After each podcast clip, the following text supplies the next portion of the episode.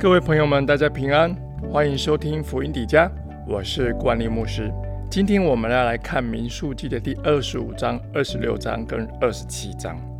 在第二十五章，巴利皮尔事件跟米甸人的诱惑，在皮尔这个地方发生的事，以色列百姓在石亭与摩押女子行淫乱，跪拜摩押的神。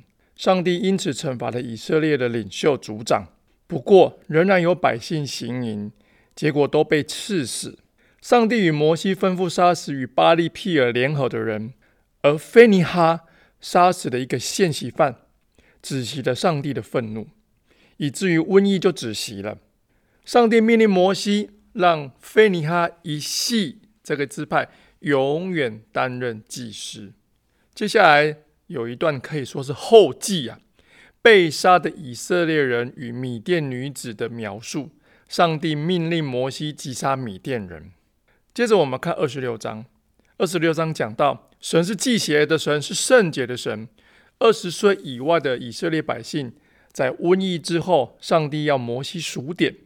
上帝命令再次数点以色列人，这是第二次的正式人口调查。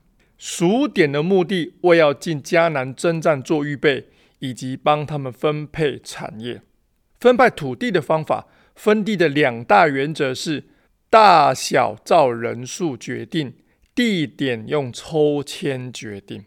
如果你比较这一次数点的人数跟三十八年前的第一次数点的结果，你可以发现，在旷野漂流这三十八年间，约有一百二十万人死亡。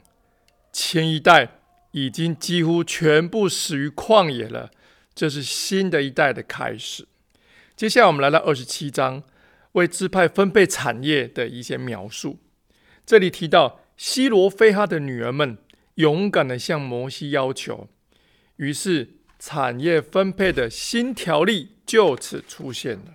上帝吩咐摩西上亚巴林山，告知摩西也要死去，无法进入迦南地。接着就记载，要摩西按手在约书亚的头上，接续他做领袖，带领第二代的以色列百姓。上帝预备约书亚做领袖，不是一朝一夕的事啊！约书亚多年来做摩西的助手，是窥探应许之地的十二探子之一，并且在窥探的报告中，充分的表露领袖的信心和勇气啊！所以他是最适合接替摩西，领以色列人进入迦南地的人选。接下来，在加迪斯的米利巴水事件，又提到让摩西无法进入迦南地。这个劳苦功高的老摩西啊，他万万没有想到会是这样的结果。上帝对领袖的要求是高的，仅仅依靠神，耐心顺服神，才不至于凭血气行事。我想，此时的摩西已经从米利巴水事件学习到教训了，对上帝的顺服。完全遵照上帝的旨意，他知道自己虽然无法进入迦南地，但上帝的计划绝对会成就。只是成就不必在我啊，是在乎神和下一代。也许神的意向是借着神借着我开启，也许神的意向是上帝虽然借着我开启，却会是由我的下一代或下下一代的接班人来完成。